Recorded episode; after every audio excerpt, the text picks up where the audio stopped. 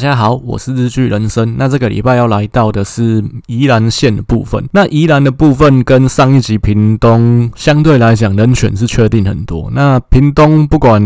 蓝绿两党，其实人选都还没有就定位嘛。宜兰这边的话，其实相对来讲是人选都已经非常确定了。那当然，国民党这边就是现任县长林之妙要选连任嘛。虽然说他是有卷入了一个弊案，不过十之八九国民党应该还是会派他出来选啊。那民民进党这边的话，其实从上一次选书，大概就几乎可以肯定，这一次是宜兰市长江聪渊会出来选了，所以可以说目前。宜兰大概是台湾少数蓝绿双方候选人都已经就定位的一个县市。那民进党这边虽然是还没有正式提名啊，不过他们年后会启动第一波的提名人选。那除了现任的三位要选连任的县市长，包括高雄市长陈其迈、台南市长黄伟哲跟跟嘉义县长翁章良之外，宜兰这边我是认为也非常有可能会纳入第一波的提名。呃，之前其实也讲过，民进党其实现在的游戏规则。只有基隆市、新竹市跟屏东县要初选，那其他地方都是直接征召，所以其实问题就单纯很多。然后再来就是宜兰这边，第一个民进党有胜算，然后再来就是目前的人选江聪渊，其实各方派系的共识也相当高，提早就定位的话，其实也可以有利于江聪渊去进行布局和整合。那再加上最近就是林之妙卷入了这个弊案嘛。所以民进党应该会加快宜兰这一边提名的一个脚步了。所以没有意外的话，我是认为宜兰的江聪渊非常有可能会跟其他几个要争取连任的县市长，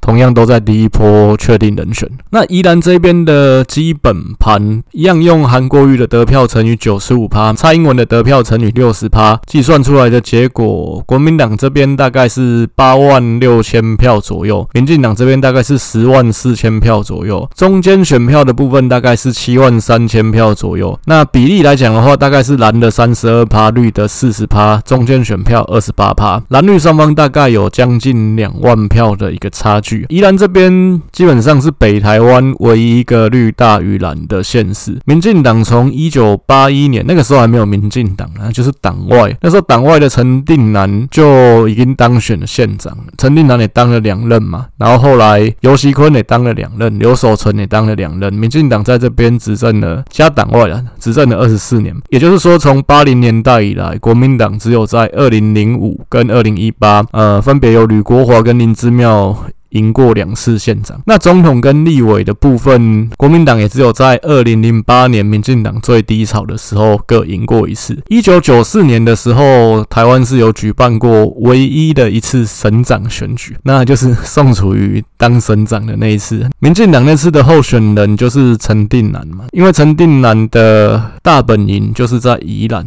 那宜兰就是当时陈定南唯一得票数有赢过宋楚瑜的一个县市。那上一次选举民民进党在宜兰这边会输，当然钟摆效应也是其中一个原因啊。但是我觉得除了钟摆效应跟韩流之外，民进党自己内部整合失利才是最主要的一个因素。因为民进党上一次的选举，你可以看他后面那两年的布局，基本上就是非常的荒腔走板啊。因为当时的情况是林聪贤第二任任期过半之后，民进党就把他调进去中央当农委会的主委。那之前很多集我有提到过，民进党不管是以前陈水扁的时代，或者是蔡英文第一任的时代，其实都非常喜欢让县市长在第二任任期过半之后调进中央去入阁。国民党相对比较少，那最主要原因也是因为民进党毕竟人才层比较薄弱一点。民进党当时把林冲贤调进农委会当主委，当时接任代理县县长的人叫做吴泽成。那吴泽成其实蛮特别，他其实是无党籍。不过他当然是亲绿的，这个是不用说了。但是吴泽成怎么说？他其实就是一个事务官性质的人，基本上不会是下一任县长的人选。所以其实让吴泽成当这个代理县长的目的，当然是一个看守性质，就是说宜兰这边，呃，第一个就是我没有指定叫谁来接班嘛。因为林冲贤其实他当了两任县长，他其实也没有培养出一个接班人啊。简单说就是开放大家竞争。所以当时竞争的两个人，一个是宜兰市长。江聪渊他是新潮流系的，然后另外一个是立委陈欧帕，他是正国会的。就两个人拍戏是不一样。其实当时的民调江聪渊是领先的，不过因为当时的主客观条件是民进党其实也知道下一次就是。林姿妙罗当时还是罗东镇长的林姿妙要选，那林姿妙基本上气势非常旺，而且他在民进党占优势的罗东镇当了两任的镇长，也就是说他插旗在你的大本营里面，这个部分当然让民进党其实蛮紧张的。那民进党当时其实有一部分的人是认为说江聪渊可能还年轻，那他只当过一任的宜兰市长而已，可能压不过这个老江湖的林之妙，所以当时又。把已经去高雄发展很多年，跟着陈菊去高雄发展的陈金德又调回来宜兰，就是在不到一年，就是吴泽成当代理县长，其实当不到一年，他大概二月上台，十一月就被换掉了，就换陈金德回来当代理县长。那这个时候的布局就变成是希望是陈金德来选这个县长，跟林之妙去竞争。陈金德离开宜兰其实真的是蛮久的，他最后一次在宜兰参选公职是二零。零八年的立委选举，那他选输了，输给国民党的林建龙。那那之后，他就去高雄投靠陈菊。那陈金德当然也是新潮流的嘛，也就是说，Oh. 新潮流这边是把江聪渊搓掉，就是劝退江聪渊，那让他继续再回去选宜兰市长，因为他当时其实宜兰市长也只当一任而已啦。不过他当的风评非常好，所以他当一任就想要攻县长。当时民进党或当时新潮流的布局就是想要让陈。金德来跟林之妙选这个县长。那不过陈金德上台之后，他处理过去林冲贤留下来的一些关于农舍方面的争议，其实处理的不是很好，所以当时也造成了一些争议。后来演变到最后，变成去选县长的人又不是陈金德，那变成是陈欧帕。那但是陈欧帕跟陈金德本来两个人在地方不合，其实也是大家都知道的事情。所以那个当时有很多的场。合啊，就是民进党这边造势，那结果当时候选人是陈欧帕，但代理县长是陈金德，然后陈金德没有到，呃，就是基本上这种公开闹得不太好看的例子。也还不少，所以当时当然党中央也有介入去协调了，最后是有达成一个表面上的和谐了。但是其实很多事情裂痕已经造成了嘛，那再加上林之妙气势很旺，他又是在民进党的大本营罗东镇有优势的一个人选，选到最后其实陈欧帕从几乎是从宜兰头输到宜兰尾啊，输了快三万票，其实对民进党来说嘛是输个就拍款。那陈欧帕其实在宜兰选过三届的立委嘛，从一二年开始就是他选，其实他。一二一六二零三次选举，他的得票都在十二万票以上，但是他唯独二零一八选县长的那一次，他的得票只有不到十万票。那尤其你看二零一八跟二零二零的两次选举，其实中间实质上只隔了一年，但是这两次的选举，国民党跟民进党的得票其实几乎是倒过来的。其实这也证明了一件事情，就是说其实民意如流水。然后再就是，其实台湾的中间选民、隐性、潜性的选民，其实是有慢慢缓步的在增加。那上一次陈欧帕选输，当时啊，其实就已经可以确认说，民进党下一次会上来选的人，应该就是江聪渊了。毕竟江聪渊同一时间他的宜兰市长连任选举，他也选得很好看，他得票超过五十五趴。江聪渊跟林之妙是一个蛮奇妙的对照组了，因为刚刚提到林之妙，他是在民进党占优势的罗东镇当了两任的镇长，那也在那边有非常好的基础。反过来，江聪渊是在国民党占优势的宜兰市当了两任的市长，那他在这边也有良好的一个基础。其实宜兰大概可以以兰阳溪为界分成西南跟西北，那西北这边就是以宜兰市为中心，这边其实是比较蓝的。那包括头城其实也是在西北。那像西南就是以罗东镇为中心，那包括像礁溪啊，包括三星这些地方或东山这些地方，就是以罗东为中心的一些乡镇。这边西南地方就是比较偏绿的。所以，就是这两个人都是在对方的土地上插旗的一个政治人物。那江聪渊这一次让他是新潮流嘛？其实上一次新潮流是把他劝退，那回去选市长，这让陈想要让陈金德出来，就陈金德最后没办法出来。那新潮流这边当然一定是力挺江聪渊。那郑国会这边，其实陈欧帕也已经有表态说他会支持江聪渊选县长。所以其实民进党这边看起来，起码表面上初步。的整合是没有问，各方的共识也是让江聪渊出来选。那所以我认为说，其实，在这样的情况下，民进党越早提名、越早征召江聪渊，其实是越有利的。尤其现在林之妙又陷入一个不利的弊案当中的情况下，那刚刚讲到陈欧帕，再补充一点，其实陈欧帕上一次选输，当然党内整合没有做好，林新潮流这边可能没有挺他。另外就是，其实陈欧帕跟以前的陈定南。之间也有一些瓜葛，就是说，其实当时陈定南在二零零五年，就是当了六年的法务部长之后，他又回来选这个宜兰县长，但当时他其实陷入了一个国民党设的圈套，就是说他募款参会一个。点亮宜兰河的募款参会，他有贿选，那这个当然对他除了选情上有杀伤力之外，也让一个视个人清誉为生命的陈定南，就是这个陈青天，他对这件事一直耿耿于怀。因为毕竟你连在任公职的时候，你都把你个人写自己的东西的笔跟办公室用的笔是分开的，这样的一个县长，你只要不是去办公室，你就不坐公务车这样的一个人，那你说他。付款参会有贿选，尤其陈定南在当法务部长的时候，号称就是查贿选查的最勤的时候，你竟然说他贿选，后来陈定南也选输嘛，其实他选输完。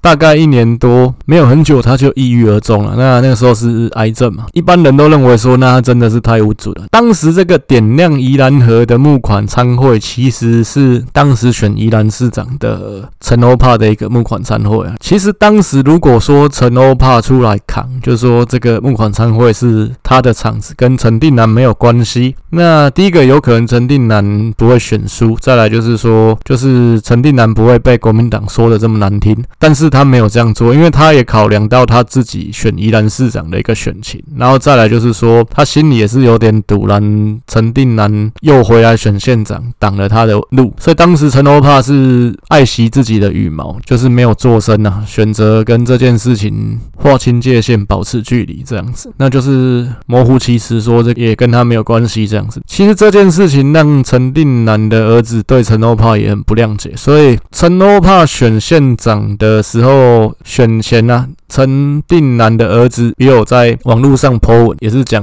一些对陈欧帕不是很谅解的话。那所以虽然说陈定南的儿子没有从政啊，不过毕竟陈定南不在了嘛，那这个事情陈定南在宜兰人的心中还是有一定的历史定位，所以这也对陈欧帕有一些影响。那这种种因素造成上次陈欧帕就是在宜兰嘛，是输甲就歹看。那回来再讲林之妙这边呢？那林之妙其实他刚当选的时候，因为他一个非常笨拙的公众发言能力，再加上其实有新闻说他连公文都不会看。为什么这个新闻？因为他有一个拿着公文然后出来给媒体拍照的一个场合，然后他公文我记得是拿反还是怎样，就是非常的好笑啊。所以有媒体说他连公文都不会看，都是他女儿在帮他看公文，有这样的新闻啊。所以当时其实他也是被一些绿营的侧翼作为一个揶揄的对象。那有人说他是妙县长，因为他真的很多发言都蛮妙的。那包括说什么议员在问他蓝蜻蜓啊，然后他说我只听过竹蜻蜓。然后还有在一个公祭的场合祝人家百年好合。其实他在公众场合，他在一个媒体前面的形象就是一个非常笨拙的欧巴桑，然后又只会傻笑，当然就蛮好笑的。那所以一开始他就认知出他的一个民意满意度也不是很高，但是。他当了三年县长，其实这三年的施政满意度他是有在缓步提升的。那到去年二零二一年，他已经爬到第九名，也就是前段班的一个位置，因为总共只二十个县市而已。那所以其实这反映在民调上也显示说，林之妙在地方人的心中并不是这么的差。然后再来就是说，其实他本来地方经营就非常的卖力，包括他儿子他女儿，其实跑基层都跑得很卖力。所以虽然说整个宜兰当然还是绿大于蓝了，那不过林之妙还。是有连任的实力的。那再加上，其实我之前也有讲过蛮多次，其实疫情会造成现任县市长的一个优势，因为你只要不要在防疫上面出大包，其实可以说你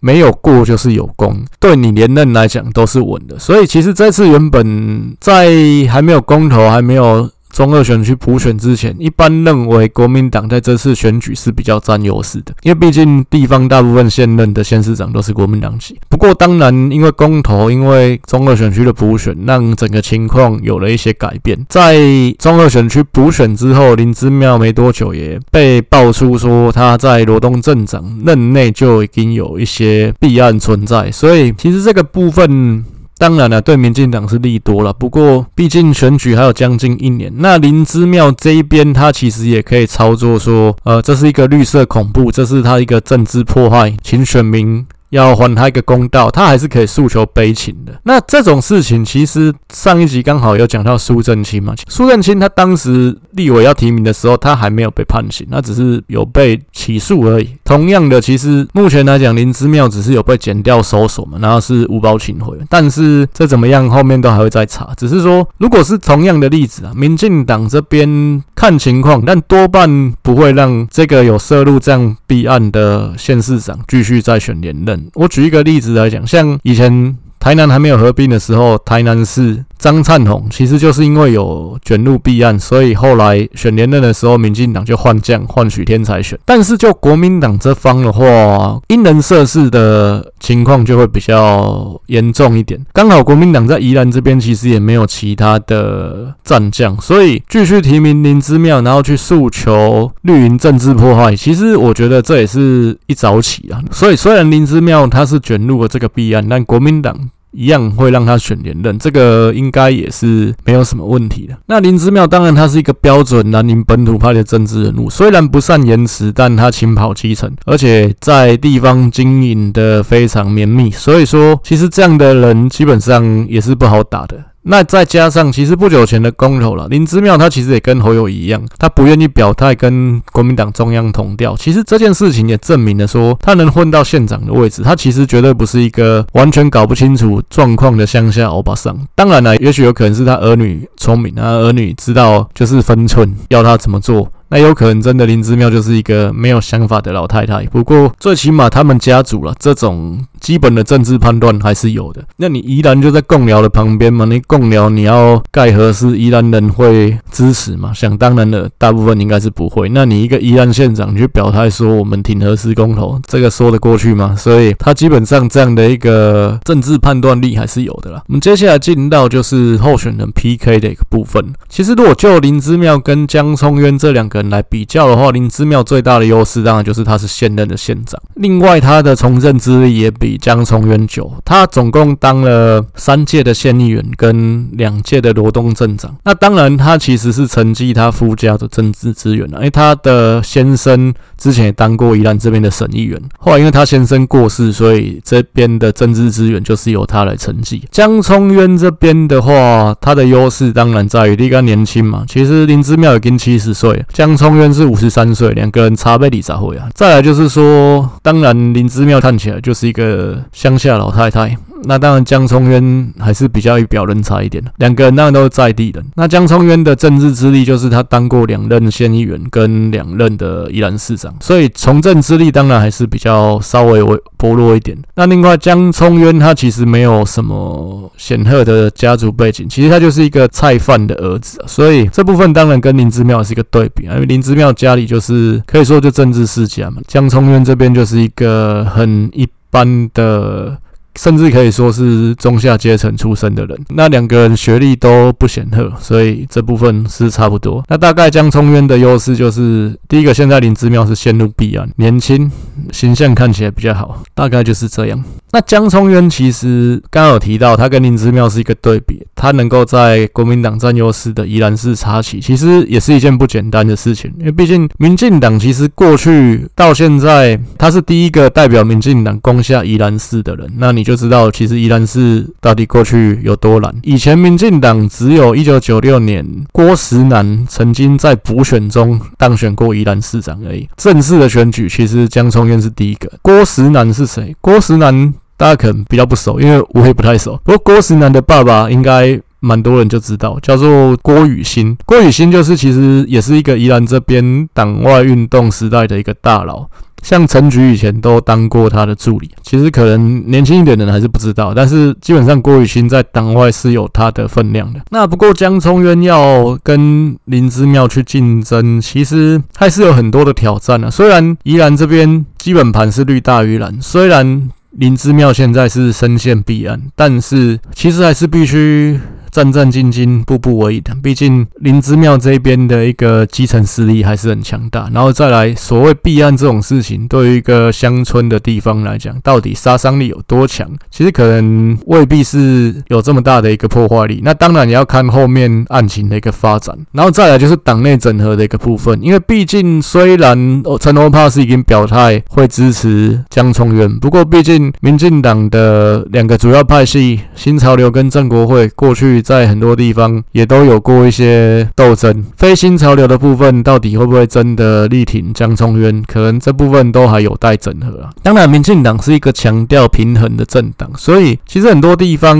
你如果说这个县市提名的新潮流的人，可能某些县市他就必须会提名不同的人。所以这也是为什么其实蔡英文比较喜欢用征召的方式去决定人选，因为第一个比较不会造成初选的裂痕，第二个他比较容易去做到平衡的控制，毕竟都是他在提名嘛。所以他就有办法去控制说，那这个选区可能是某一派的候选人，那另外一边就是会补偿另外一个派系。那像宜兰这边，呃，是新潮流的江聪渊上的话，其实基隆这边提名正国会的蔡思颖，那可能性就非常高了，因为这就是一个蛮基本的派系平衡。那如果现在让我做估票，那在最简单两人对决的情况下，我是认为以现在的情况，江聪渊大概可以拿到将近六成的中间选票了。整体来说的话，两个人得票比率我是估大概四十四比五十六。江聪渊大概是可以赢个将近三万票左右。不过其实还有蛮多变数，包括有没有其他的候选人，那包括林之妙这个案情后面是怎么样去发展，那民进党这边的后续整合能不能够顺利，这样子，这其实都会有影响。那虽然林之妙他的竞选主轴其实也非常显而易见，就是会围绕在绿色恐怖。政治追杀，然后去诉求悲情，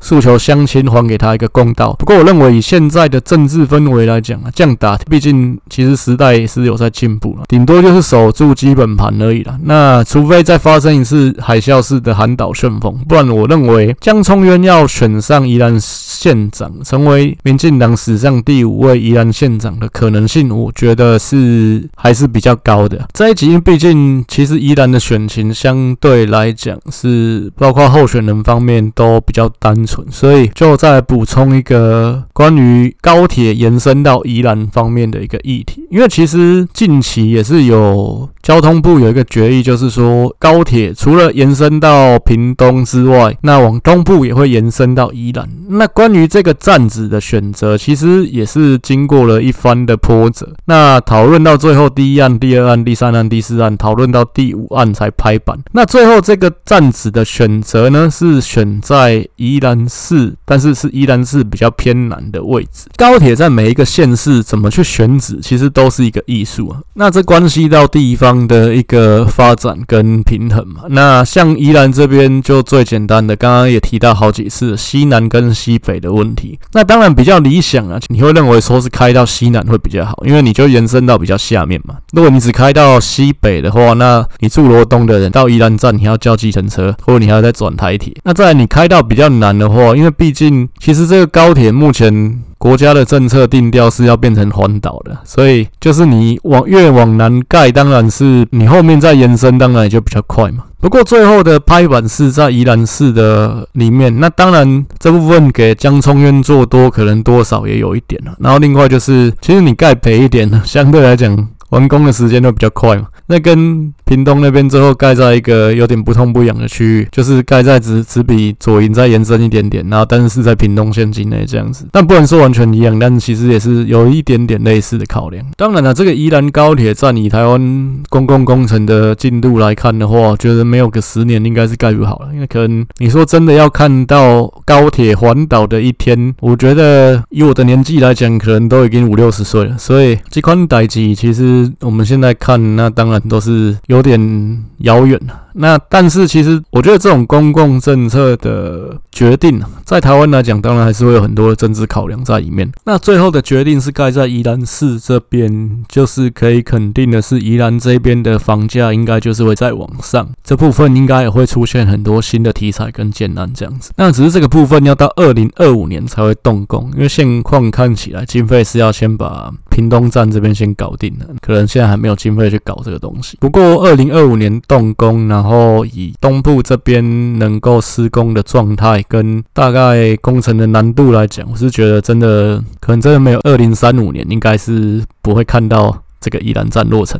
那讲到公共工程，可能很多人就会说，那大陆到底做得多有效率，怎么样的？可是我是觉得这种事情在民主的国家本来就比较困难。那不，你又不可能说，你就叫这些人赶快马上迁走，马上滚蛋，我土地全部征收。那你如果希望是这样的话，那你去被征收一次，你就知道大概是什么样的情况。所以这种事情，我就觉得，如果说你会讲说你也羡慕中国，那真的实在是过太爽了。那再来就是说，你看，其实欧洲有很多。多例子，盖一个公共工程，其实盖个上百年，这真的是都有发生过。所以，其实这种事情本来就是有一好没两好。你要效率，那你可能就是国家专制嘛。所以这部分怎么样比较好？我是觉得民主不会没有它的价值啊，人权也不会没有它的意义啊。好，那以上因为新年这几天其实也没有什么新的时事可以拿来当题材讲，所以大概就先录到这边。那一样，今天其实录音的时候还是大年初六，对。其实我跟上一集屏东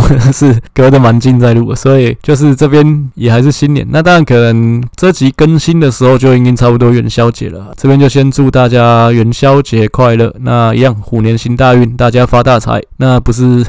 高雄发大财，感谢大家，晚安。